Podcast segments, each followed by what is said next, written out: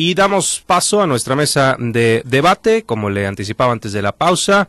Vamos a platicar de los temas económicos, las proyecciones financieras, la cuesta de enero, todo lo que eh, se presenta con el término y el inicio de un nuevo año. Para ello hemos invitado a líderes eh, empresariales del estado de Sinaloa que ya están listos con nosotros y que, por cierto, saludamos con mucho, mucho gusto. Está eh, Guillermo Gastel Umbón Bustamante, presidente de Coparmex en eh, Culiacán. Don Guillermo, ¿cómo está? Muy buenos días. Muy buenos días, aquí con mucho gusto acompañándolos. Muchas gracias. También nos acompaña Nino Gallegos, él es vicepresidente de la Cámara Nacional del Comercio en Culiacán. Nino, buenos días. Un placer saludarte, muchísimas gracias. Saludos a la audiencia, un placer. Feliz día.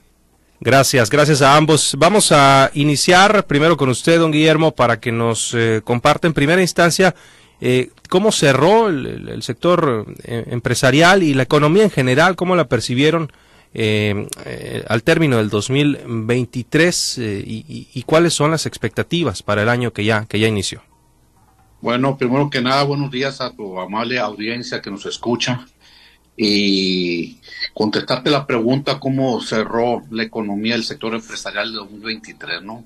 Eh, pues si bien fue difícil, fue difícil, seguimos avanzando. Avanzando digo difícil porque eh, las condiciones económicas no se han restablecido al 100% debido a la interrupción de las actividades económicas que, que se dieron durante el COVID, ¿no? Y también por lo que ha venido a, a tener gran influencia los, los, los eventos bélicos que tuvieron, que tienen Ucrania con, con, con Rusia, ¿no? Que, que, que, que, tiene que ver, sí, sí, sí nos afecta, ¿no? A nivel mundial, la economía, economía nacional y por lo cual repercute también a, nivel Estado y localmente, ¿no? Pero seguimos avanzando, tenemos fe, eh, lo que único que hacemos es trabajar, trabajar, generar oportunidades y, no solamente ver por el empresariado, sino que también ver por nuestros colaboradores y que al final de cuentas se dé un bienestar común. Gracias, gracias, don Guillermo. Eh, Nino, vamos contigo. Eh, ¿Cómo perciben ustedes desde el sector comercio eh, lo que fue el cierre del 2023 y el inicio de este, de este 2024? ¿Cuáles son las proyecciones que hacen? Muy, muy buenos días. Estamos haciendo, hicimos un pequeño sondeo entre los asociados. Este, se calculó una derrama económica a final del año sobre 3.700 millones de pesos. Sin embargo, en algunos factores, sectores comerciales, indican 8 o 15% menos en ventas y algunos, incluso algunos restaurantes, 8 específicamente, eh, pues anunciaron que iban a cerrar. Eh, eh, el nuevo cambio de, de, salarios impuestos ahorita para nivel federal afecta, afecta a bastante, sobre todo a las pequeñas y microempresas que, que tienen su número muy ajustada. Cada vez que hay algún, alguna inflación, algún cambio en algo, siempre algo se mueve. De hecho, pues el promedio de vida ahorita en México está el, menos de ocho años la empresa, el más del 80% cierra en menos de, cinco años. Entonces, esto va, a mover un poco, va a mover un poco la, la, economía, este, sobre todo pequeña y mediana. Eh, lo, que le estamos invitando a los asociados es que primero vean todas las reglas que, que hay en este hasta ahorita, porque nos, Estamos viendo si ya se, se va a cumplir otra, la, otra ley que está ahí en la mesa de, reducir la jornada laboral, que sería otro golpe también al, al ¿cómo se llama? Al, sector comercio. Se le calcula que si tenía cinco personas en este, eh, laborando contigo, una micro o pequeña empresa, este, ahora para cumplir con tu horario normal de al cliente, pues ahora va a tener seis personas. Entonces, que se le va a pagar más y se va a pagar más seguro, más Infonavit, etcétera, ¿no? Entonces, es una carga fiscal que, que va a tener que absorber el, empresario, ¿no? Y va a repercutir en, en, aumento de precios y por lo tanto se va a venir una, una inflación, vaya, ¿no? Que pues nos va a afectar absolutamente a todos. Es, es un tema eh, pues que tiene muchas aristas de, de, análisis, don Guillermo, es esto que plantea Nino, porque pues cuando se, se, anuncian incrementos al salario mínimo, más vacaciones, este, el tema de reducir horas laborales, pues el sector obrero, la gente trabajadora, los empleados, pues lo celebran por todo lo alto. Pero si nos fijamos con mayor profundidad, como lo decía Nino, pues esto trae una especie de efecto dominó que representa un peso importante para los emprendedores, para los empresarios y que a su vez se puede reflejar en incrementos a los costos de muchos productos, ¿no, don Guillermo? Por supuesto, abordando lo que dice mi compañero Nino Gallegos, el incremento del 20% al salario mínimo viene a impactar directamente a la nómina de cada empresa, pero no, no queda ahí nomás el 20% de un sueldo, ¿no? sino que todo se le va sumando a las cargas tributarias que tenemos como Seguridad Social IMSS, como el Infonavit, como el impuesto sobre nómina, todo eso repercute en la nómina de las empresas, ¿no? Y al final de cuentas, como bien lo dijo, eh, eh, eh, toda, toda esa carga genera una inflación al final de cuentas, ¿no? Que quién lo va a terminar pagando o cargándosele más, pues hace al consumidor final. Eh, si bien no estamos en contra de sobre los beneficios que puede traer un, un incremento en el salario para nuestras gentes, colaboradores, para que pueda satisfacer sus necesidades básicas, eh, al final de cuentas, otra vez lo vuelvo a repetir, eh, la inflación vuelve a ganar sobre, sobre, sobre el beneficio de un incremento, ¿no? A esto a sumarle eh, que se incrementó el número de días vacacionales, ¿no? De 10 a 20, pues también entonces, estoy hablando, estoy haciendo una crítica sobre cómo impacta en la nómina, en la nómina de cada empresa, ¿no? Y que al final de cuentas, eh, dicen los especialistas, pues viene e impacta al final en los productos que, se ofrecen, que se ofrecen al público, y aquí eh, al final el que va a pagar, por decirlo, es el público, el público consumidor abonando un momento a lo que me preguntabas, 2023, y, lo corroboró ahorita el vicepresidente de Canaco, Nino Gallegos, el faltante de 10 mil millones de pesos en la actividad primaria del 2023, pues ahí viene, ahí se ve reflejado en que bajaron los consumos del sector comercial, ¿no? O sea, eh, lo que quiero, quiero dejar bien recalcado, que lo que le pega negativamente a la actividad primaria, como en este caso la agricultura, la pesca, pues va y repercute en el sector secundario como es el comercio y, prestadores de servicios. ¿no? Eh, ahí lo, lo, acaba de decir, no lo mencioné yo, pero da pauta a mencionarlo. ¿Y a qué se debió estos 10 mil millones, falta de 10 mil millones de circulantes en todo el estado? Pues a la mala comercialización que hubo de los granos de, de la cosecha 2022-2023, ¿no? Aunado a lo que mucha gente le dice, el gobierno presume superpeso. Hay que recordar que el sector exportador pues dejó de percibir también al estar cotizando alrededor de los 17 pesos, peso dólar, eh, contrario a lo que venía sucediendo a, 21 pesos. ¿no? Entonces, toda esa, esa falta de, de dinero que llega a nuestro país, pues hace falta, ¿no? Este, te doy la palabra para poder seguir platicando. Bien. Gracias, gracias Guillermo. Eh, Nino, el tema de los productos que vienen con incremento, eso le preocupa mucho a la, gente, ¿no? Eh, no sé si tengas ya alguna referencia de, de qué productos o servicios para este año 2024 pudieran registrar un incremento, tomando en cuenta además la cuestión inflacionaria eh, y el tema de, de algunos impuestos, también algunas cargas de, eh, tributarias. A la gente le preocupa mucho el tema de la gasolina, de las tortillas, eh, cuestiones de la canasta básica, productos básicos, vaya, o, servicios básicos que la gente consume. ¿Ya hay alguna definición de respecto a, cuáles o todos a lo mejor van a incrementar en este, en este año? Pues cuando menos no, no veo un sector que se vaya a permanecer inmóvil.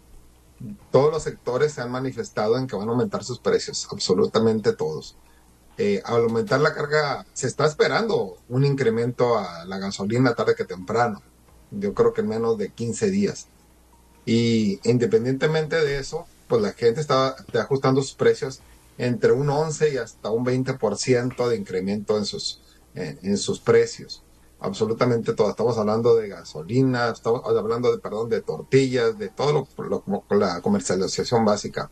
Estamos hablando con el líder de la, de la Asociación de Agricultores, Enrique, y pues este, eh, el gobierno va a tener que importar algunos productos porque pues no hay agua en las presas, no hay condiciones para, para sembrar al 100%, lo que implica es que se van a eh, introducir nuevos alimentos con un sobreprecio, vaya, ¿no? Que finalmente, como dice mi compañero Guillermo, este, pues lo vamos a pagar todos, todo el público consumidor. Entonces, eh, eh, no hay un no hay un sola área que no afecte. Hasta ahorita no hay una sola área que, que no afecte.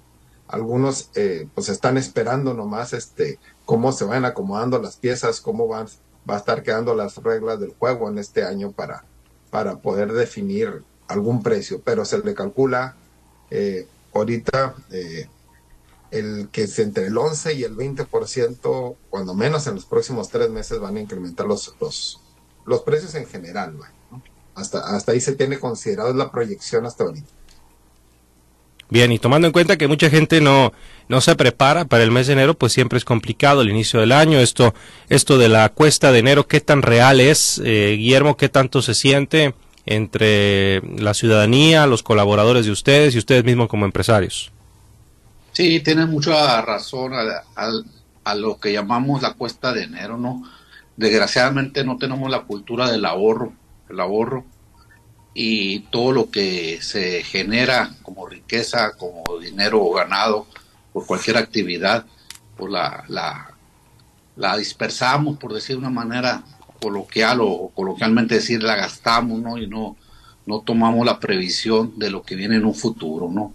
Eh, si bien es cierto, pues tenemos derecho a, de hacer lo que lo que deseamos hacer con nuestro esfuerzo, ¿no? Pero sí nos falta mucha cultura del ahorro, eh, prever las temporadas, como dice la Biblia, de vacas gordas y vacas flacas, no tener tener esa precaución, ya que cíclicamente cada año, cada enero, es la, la famosa cuesta de enero. De esto, y eso es parte que tenemos de que, cambiar nuestra mentalidad como mexicanos, no tenemos que aprender del ahorro. Por otra parte, lo que preguntabas, ¿qué perspectivas tenemos sobre el 2024? Pues se viene muy complicado, tanto en la economía, en el nivel económico como en el nivel político. Hay que recordar que el 2024 están los procesos electorales tanto de México como de los Estados Unidos y lamentablemente dependemos mucho de la economía de Estados Unidos, ¿no? O sea, eh, se prevé una desaceleración en los Estados Unidos, con lo cual va a venir a impactar negativamente en todo el suelo mexicano. Entonces, eh, muchos inversionistas están cautelosos, están pensándola muy bien qué hacer durante este 2024, ya que pues un descalabro económico pues golpea muy fuertemente las economías, ¿no? Entonces sí eh, hay mucha cautela en el en cómo invertir y dónde invertir. Y cuando digo dónde invertir, de este, desgraciadamente voy a sacar un tema político ahorita que se dio a finales del de, 2023 contra la estatización o expropiación de una planta que, que genera eh, hidrógeno en el, en, el, en el estado de Hidalgo y que Pemex a través de la República de la de nuestras autoridades federales pues a de cuenta expropió. Entonces eso genera un estado negativo del Estado de Derecho, eh, manda una mala señal a los inversionistas mundiales de venir a México cuando no se está respetando acuerdos internacionales sobre inversión en la industria. Entonces digo, lo saco porque debemos de entender muy bien el entorno político, económico en el cual estamos viviendo. Gracias, eh, Guillermo Gastelombón, presidente de Coparmex. Vamos con Nino Gallegos nuevamente de la Cámara Nacional del Comercio. Ese tema que, que plantea Guillermo, ¿ustedes cómo lo ven como comerciantes, Nino, la, la cuestión política y cómo puede influir en materia económica en el 2024? Eh, el, cada vez que hay un cambio de poder, y sobre todo a nivel federal, se mueve, se mueve mucho. O sea, siempre, yo creo que nunca había una al final siempre de un periodo o inicio de uno, siempre hay una inflación independientemente aunque las aunque las reglas hayan sido casi casi las mismas, siempre hay un incremento, sobre todo. Eh, nomás observamos con lupa cómo, cómo se van eh, manejando y tomando decisiones. Y también preguntando por qué se están tomando unas, unas ciertas decisiones. Cuando no se ve una respuesta satisfactoria, entonces el, el sector inversionista se para. Dice, ya no invierto hasta ver cómo, cómo están funcionando, si no, pues para qué meto tanto dinero. Entonces, eh, creo que sí el, el, gobierno, sobre todo federal, necesita eh, tener una mayor explicación sobre su proceder, porque si no se le van a ir miles de millones de pesos. Entonces, es, lo que vemos eh, hasta ahorita. La inflación va a pasar sí o sí, eso, eso es independientemente también de los, de los cambios que ha habido en la economía, en, las nuevas reglas que, que ponen, los, los modificación de salarios, de vacaciones, probablemente jornadas laborales. Independientemente, entonces ya se espera, pues vaya, ¿no? Ya, ya, ni, ya ni nos estresamos, ya es parte del, juego de, siempre.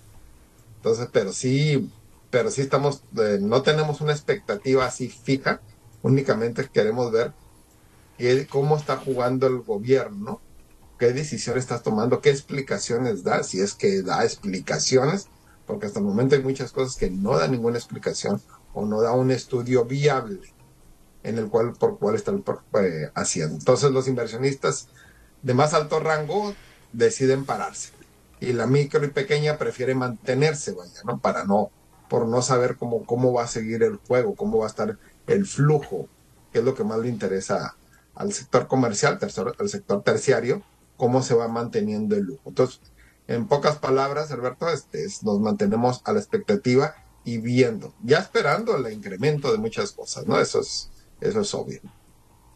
Bien, gracias, eh, gracias, Nino.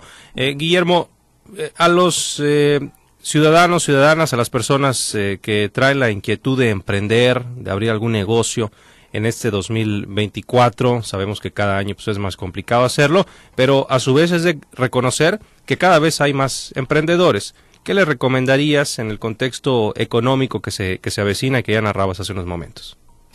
Bueno, primero, que tengan la confianza de emprender, de hacer un emprendimiento, de generar una empresa. No es fácil, no es fácil eh, mantenerse los primeros días, meses un año, ver cómo va a ser su tasa de retorno, si, si efectivamente está dando el negocio dentro de la formalidad, decirlo de una manera, cuando digo dentro de una formalidad, pues estar pagando los, los impuestos tributarios, impuestos sobre nómina, eh, IMSS, Infonavit, etcétera, etcétera, ¿no? O sea, eh, ver todas las regulaciones que tienes que cumplir como, como un empresario, como un emprendimiento formalmente establecido, ¿no? Entonces es una carga muy pesada para cada empresa, para cada emprendedor poder mantenerse de esa manera. ¿Y por qué lo digo de esta manera? Porque si bien es cierto, muchas eh, microempresas, pymes, eh, quieren seguir laborando, quieren seguir funcionando.